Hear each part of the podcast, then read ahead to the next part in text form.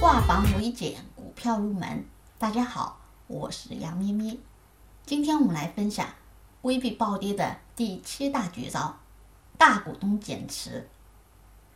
大股东减持虽不能完全就代表企业前景暗淡、没有希望，但会打击投资者的信心，也会引发场内市场资金的流出，个股的中短线走势可能不容乐观。实际当中也要注意，大股东如果频繁增持这家股票，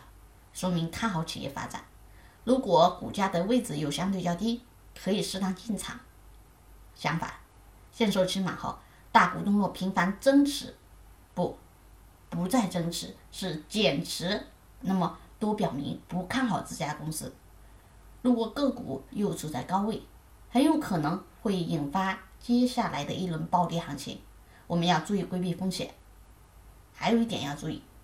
如果个股的位置已经走坏，或者已经在下跌趋势当中，即使大股东增持，也要以规避风险为主。那么接下来我们看两个案例，天龙光电，天龙光电在这个位置，上市公司连续发布了减持公告，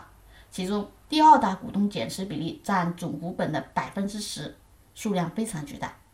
减持之后，股价一路下跌。同时，我们也发现，天龙光电在这个位置的股价也比较高，主力庄家它是非常有空间、有机会随时获利走人出场，所以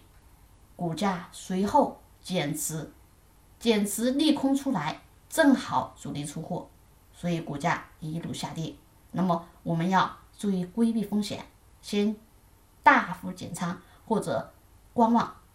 好。第二个，广爱众，这里呢，上市公司发布的是增持公告，第一大股东、第二大股东分别都发布了增持公告，但是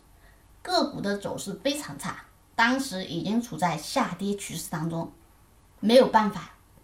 它仍然继续下跌，我行我素，一路杀跌，